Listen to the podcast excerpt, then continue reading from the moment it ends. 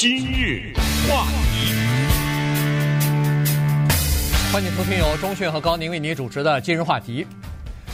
礼拜一的时候呢，美国的最高法院呃开始审理一个呃具有里程碑意义的这样的一个案子哈。这个案子呢，就是在高等教育在大学录取方面是不是可以引用平权法案？所谓平权法案，就是种族的这个优惠啊，也就是说，呃，如果你是少数族裔的话，那么你就可以，呃，在某种程度上受到一些优惠的待遇哈。呃，所以今天呢，我们就从这个案子呢，呃，它的前前后后跟大家稍微的讲一下，以及法庭的辩论啊，这些大法官他们都问的一些什么样的有意思的问题，然后这个呃支持这个平权法案和反对平权法案的。呃，律师又是做了哪些回答，以及还有这个少数族裔它是怎么分的？谁分出来的？呃，谁规定的亚裔要包括哪些国家？这个西语裔又包括哪些国家？为什么在这以前印度人算是呃白人啊？这个呃 到底是怎么分出来的？呃，这个这个历史故事当时非常偶然的一个机会这么定下来，其实对现在的很多的事情。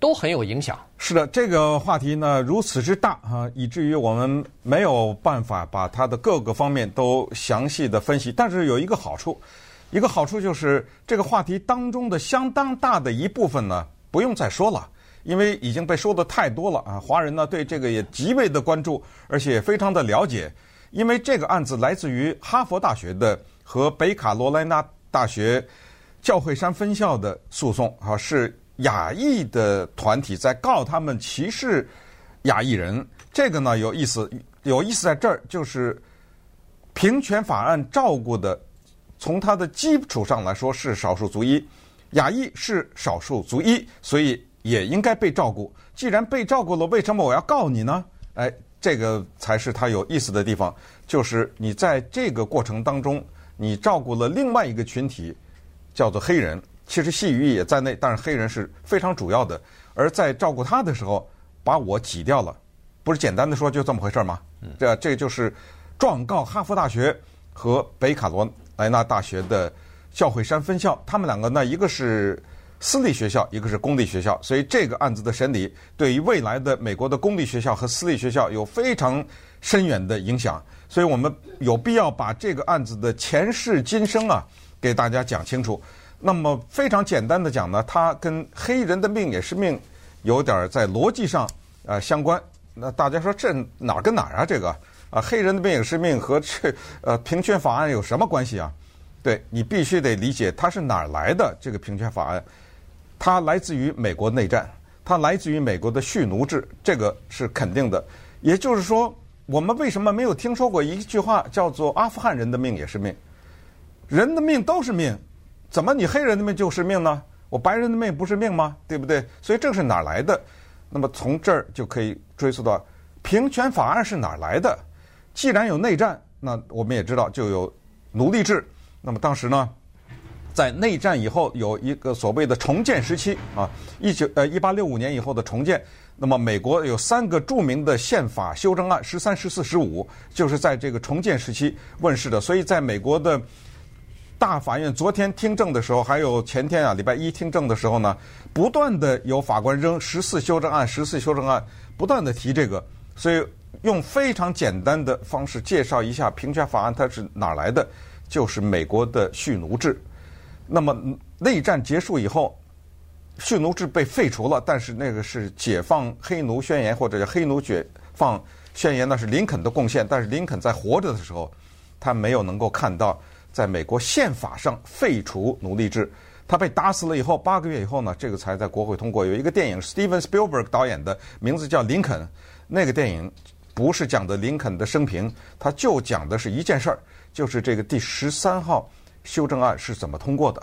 那林肯在这个过程当中啊，他生前进行了哪些政治运作？所以简单的说，十三就是解放黑奴，十四就是给黑人以公民的权利。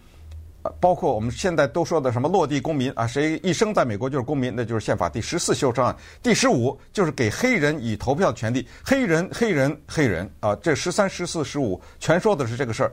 但在十四当中有一句话现在被反复的运用，叫做平等保护，也就是所有的在我这个国家的人，不管你是什么族裔，你都受到法律的保护。那么在这个情况之下，这个就被称为是一个色盲条款，对吧？就是所有的人，我不看你肤色，黑人的命是命，白人的命还是命呢？注意，可是你不要忘了，这个十四是哪儿来的？就是这句话“平等保护”哪儿来的？没有奴隶制就没有这句话，我们不会听到说阿富汗人的命也是命，没有黑人被杀死就没有这句话。至于你同意不同意，那是另外一回事儿啊。我们是必须从逻辑上讲，这是哪儿来的？那么从这儿就引发了后来的平权法案。所以在这里呢，到了后来一九六五年的时候的叫做呃叫呃民权民权法的第六条啊，你等一下也再讲一下这个第第六条，所有的这一切。就造成了今天的这个讨论，所以永远不要忘记，这是一个历史的罪孽所导致的，这是美国政府欠的债，在背后呢是有这样一个原因才有这个讨论，否则根本没有这个讨论。嗯，但是在一九七八年的时候呢，美国欠债弥补过去的歧视造成的伤害，这件这个理由已经被基本上。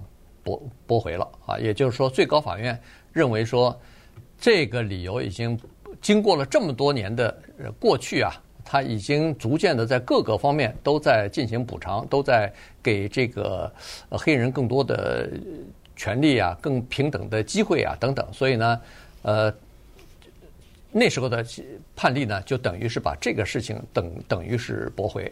所以这次你看在。最高法院审理的时候，那个新来的那个呃法官一上来他就说，他呃他他马上就说了一句，他说这个我们先把有一条说得很清楚，他说这个叫做呃弥补过去啊过去的这个歧视这一条已经不是我们这次讨论的重点。哦，那这个不是，这个是 Barrett 这个这个 Barrett，哎，对对对，Amy Coney Barrett，哎对，他说的，他说的啊，他先把这个抛开，然后就。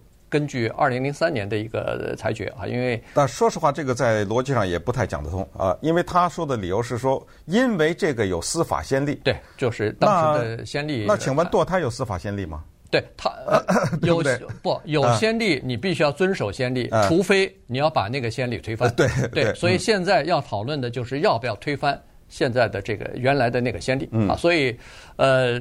那这次讨论的一个最主要的问题，就是当时的现在还支撑着平权法案实施的一个判决的先例呢，是多元化啊。这个就是呃，在这次的讨论当中，在这次的短。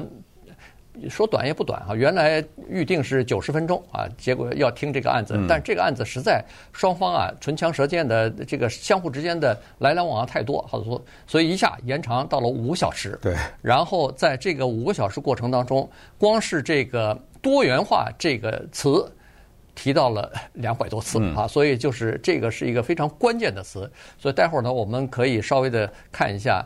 呃，这个 Clarence Thomas 这是一个保守派的黑人大法官，他就问了好几次，他说：“我一直在听说这个多元化、多元化这个词啊，有没有谁可以告诉我，它到底是什么意思啊？”嗯，呃，这个呢，说实话，这个怎么说呢？这事情，呃，有一些东西就怕那个纠缠哈。其实呢，你仔细听，昨天我还是 听了一些，顺便说一下，所有的这五个小时啊，都可以听到啊，那是对外公开的。不管是现场，你可以听到；你现在你感兴趣的话，你再倒回去到 YouTube 上，还是可以听到。它没有画面，你看到的就是九个法官的照片，然后这五个多小时的录音全都在上面，你可以听啊。他们在问什么？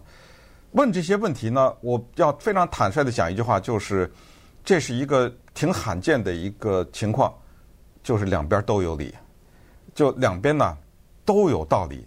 你要是站在哪边说，都是能够自圆其说，都是完整的。问题就是呢，他们两边有各自的这个逻辑啊，他有的时候没有接轨。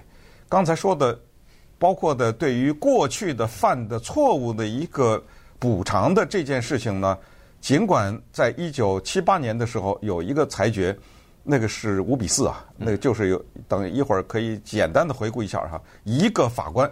他的历史性的一个裁决，以及从那儿引出来的接下来发生的另外的一些司法先例。但是现在先告诉大家呢，是这样，就是平权法案这件事情已经数度冲到了最高法院上面，都是到最后呢，以反对平权法案那一方败下阵来，直到这个礼拜。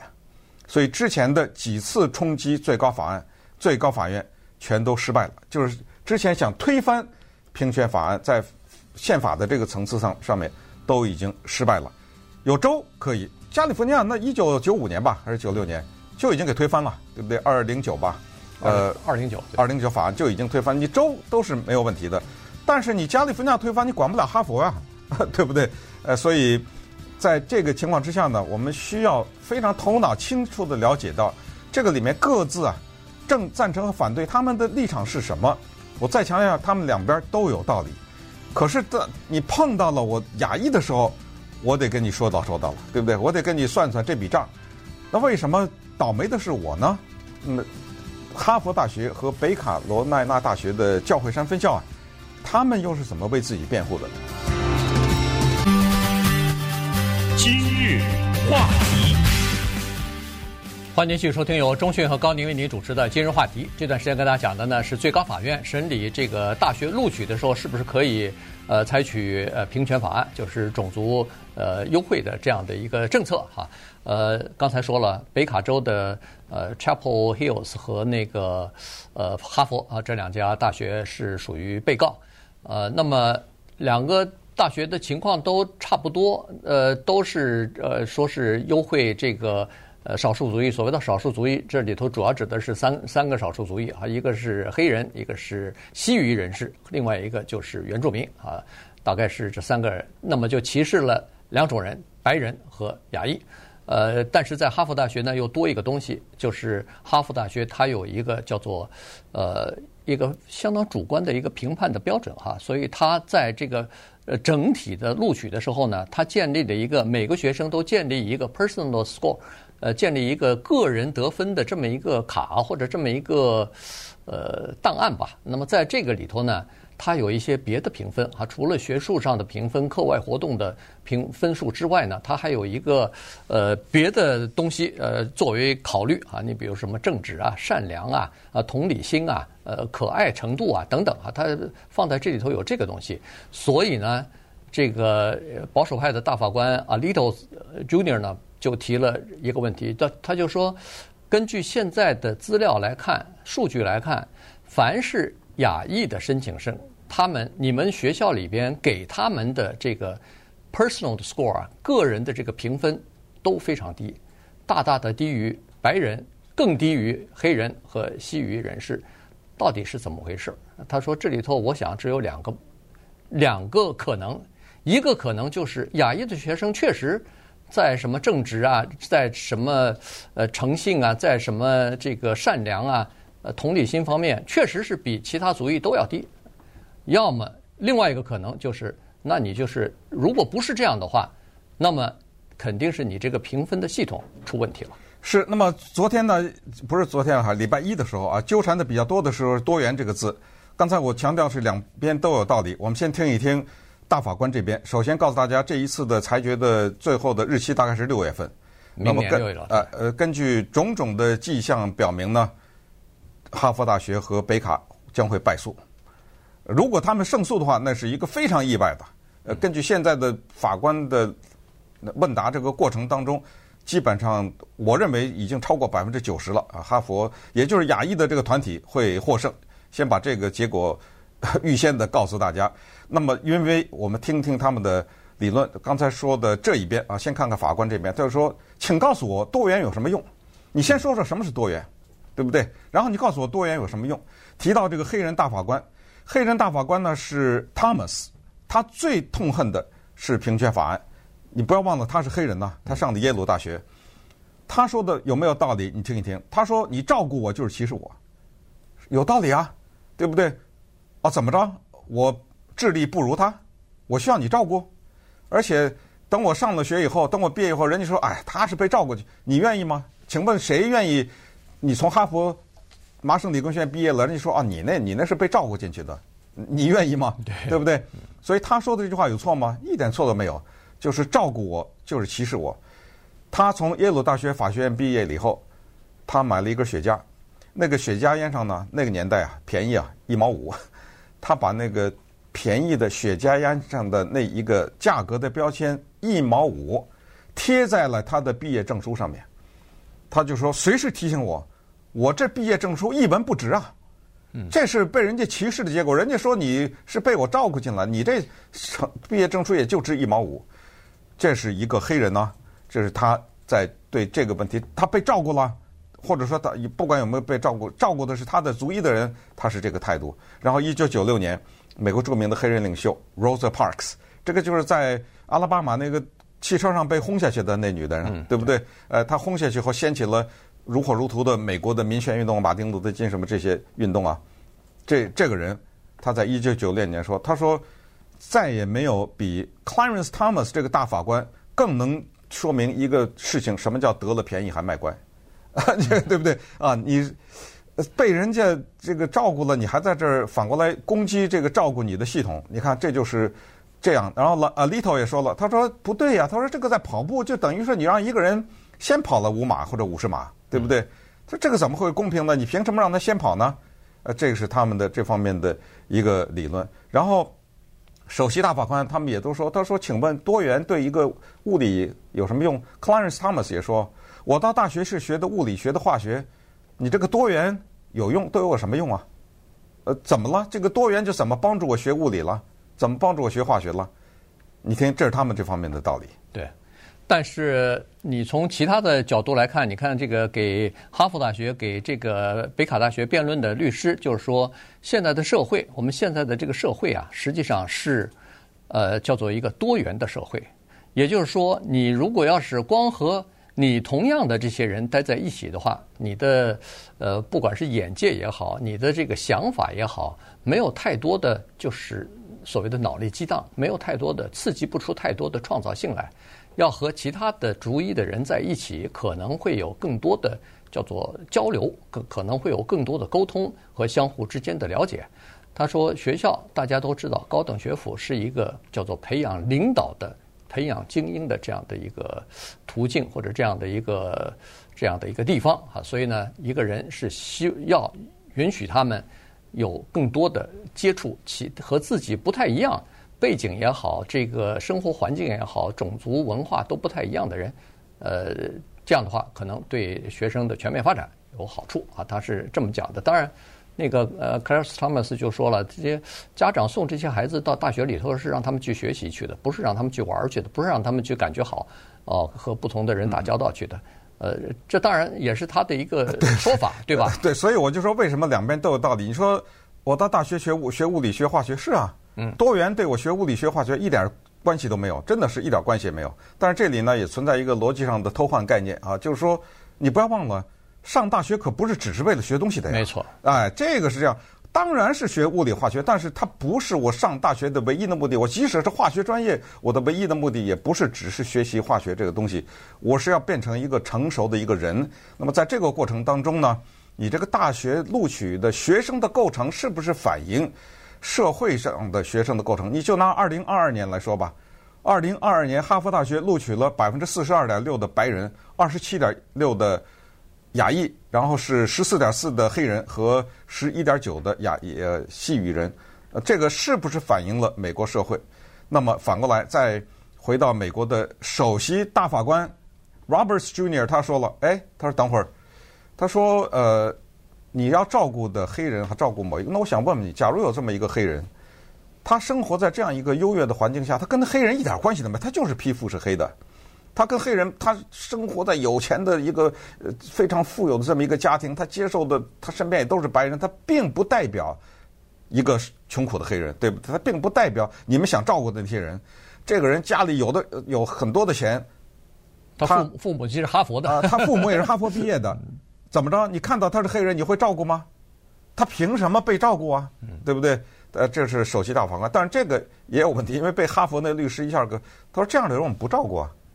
嗯，对不对？因为我们并不是说看着黑人就照顾，对不对？对，说到这个 也是在在呃零八年的时候，二零零八年的时候，当时是那个奥巴马总统吧？他对他接受采访的时候也是有人就问到这个事情，他说：“你是一个黑人，呃，就就说到平权法案的这个事儿。那么你的两个孩子，你的两个女儿，嗯，其实都是在私立学校长大的，的你的家庭的环境非常优越，上哈佛了，对对，嗯，就他就问了，说在这种情况之下。”你的你认为你的女儿应该平权法案应该得到平权法的照顾吗？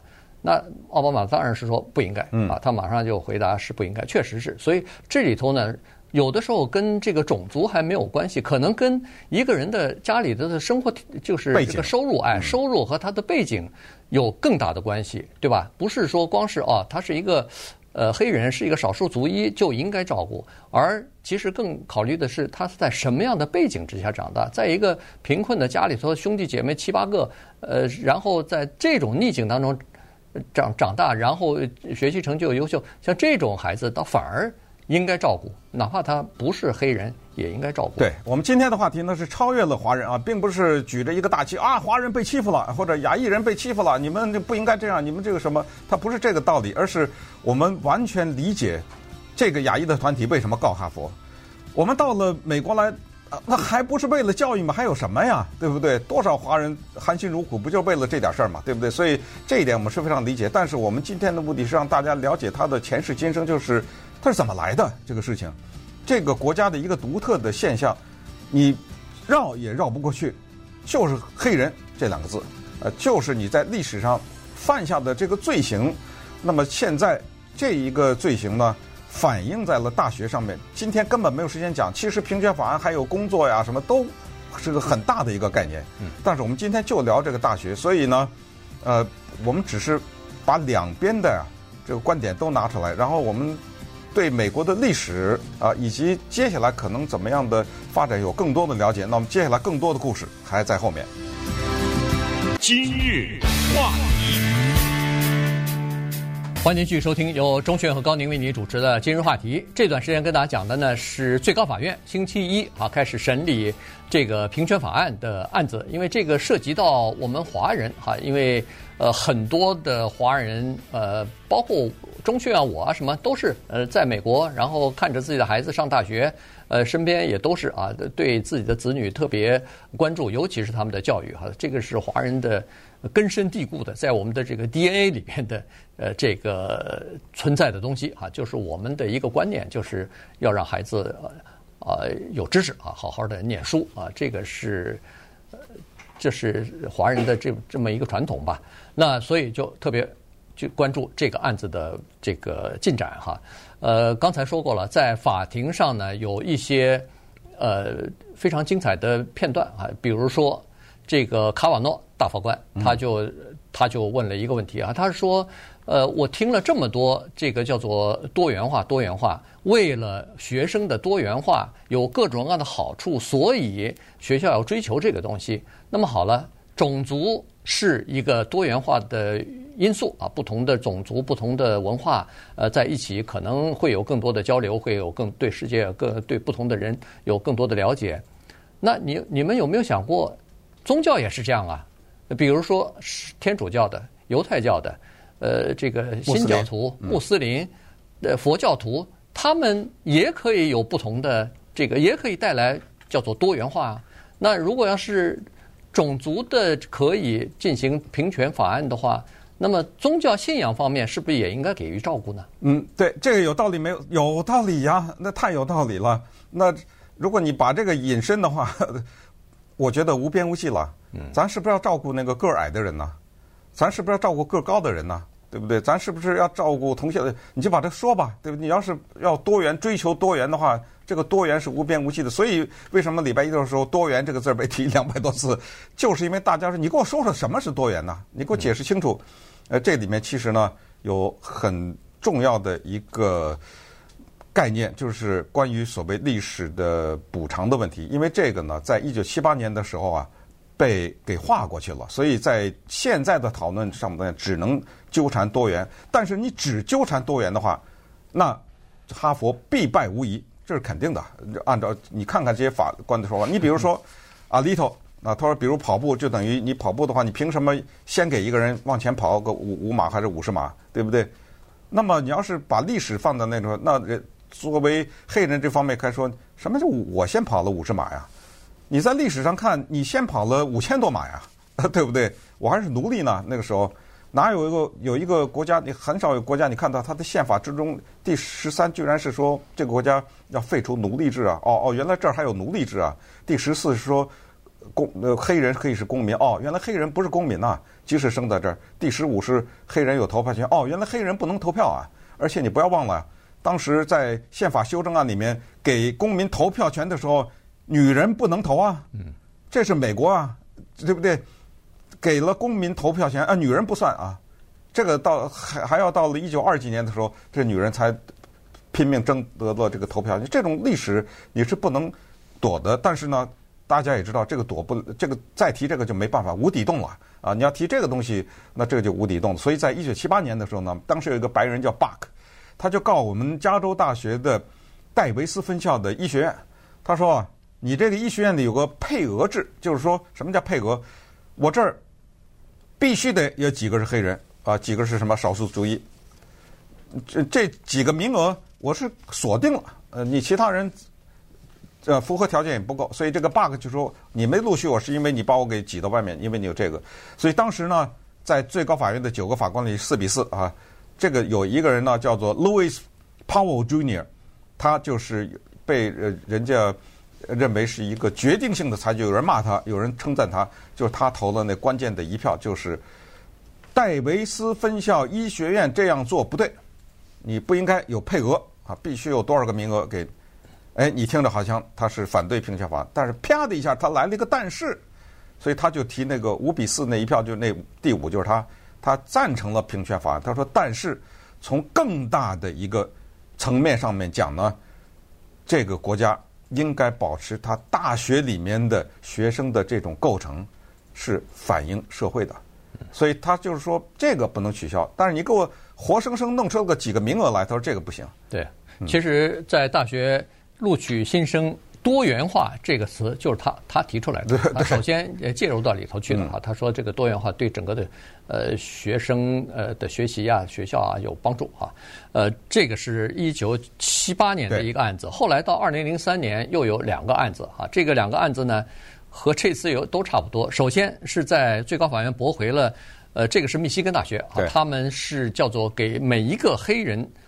他的在录取政策上呢，给予补贴，嗯，他明确了，他加分吧，哎，加分，一个人加二十分，加二十分等于什么呢？等于一个学生，普通的学生从 B 就要加到 A 了，嗯，啊，所以这个是一个明显的一个呃一刀切的做法，只要是黑人学生申请人，我先一律不管，先给他加二十分，这个被最高法院驳回，认为说这个是。违反法律规定的哈，平违宪嘛？哎，违宪，平等保护没有了，你凭什么给人加分？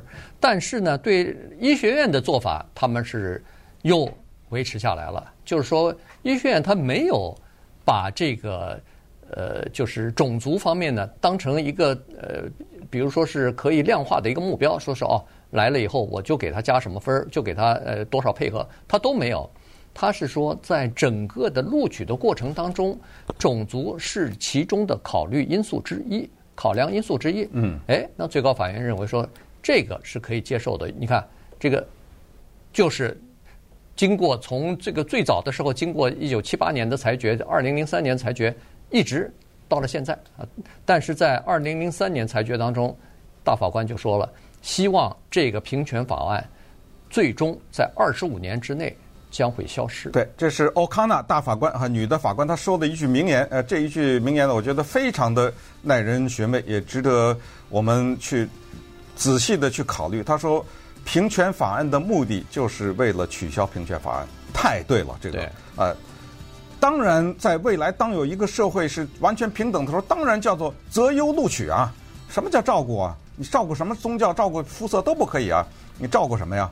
所以他这句话就影响了后来，但是到了今天呢，这个又次被提出来。宪法第十四修正案的那一句话，就是所有的公民都享受平等保护。这句话呢，你怎么说都可以理解，对不对？就是还是回到那个黑人那边也是兵。那你刚才说卡瓦诺说的什么新教徒这天主教徒怎么不配照顾？这就是回到一开始说的阿富汗人的命也是命，为什么你没听过这句话？或者是挪威人的命也是命，那就是因为新教徒没有被当过奴隶呀，对不对？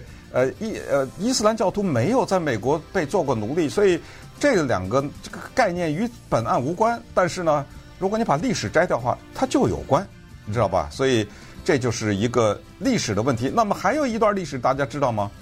你知道阿富汗人是白人吗？对不对？那是怎么化成的？咱等会儿再说。今日话，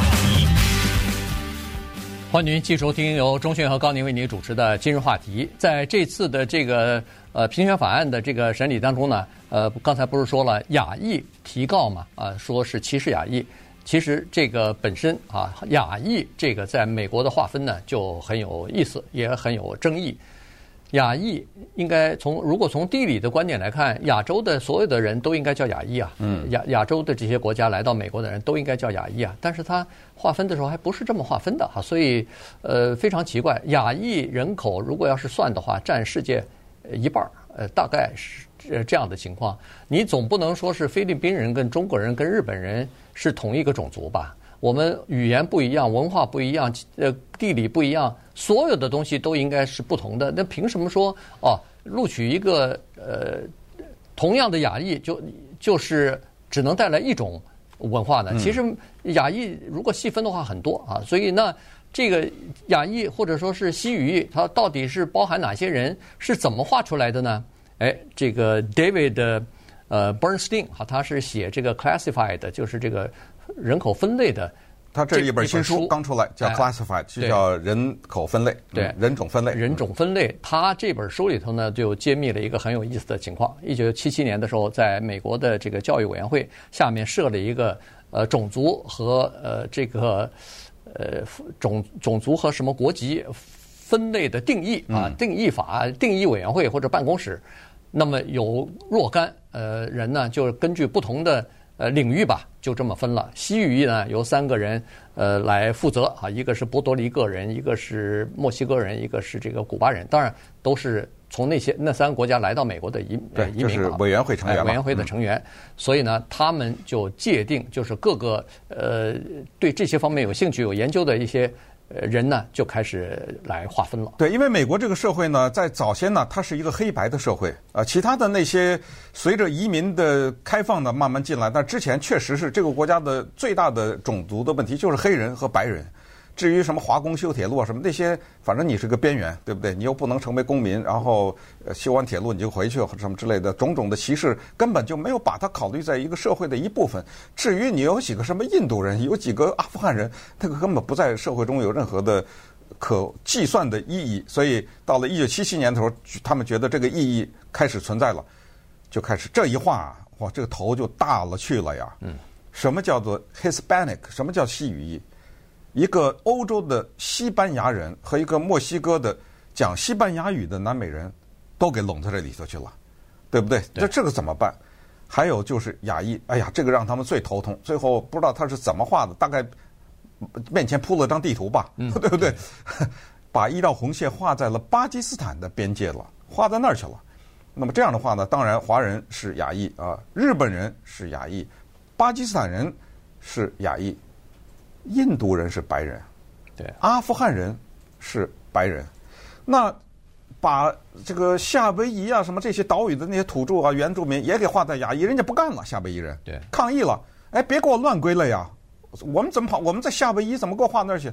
呃，美国政府，你看我们呃是今年 AAPI 嘛，对不对？对，我们庆祝的亚裔传统月就是那个就是 Asian American Heritage Month，它其中就是有那个。夏威夷 H 那个这个字呢，就是给夏威夷画出去了。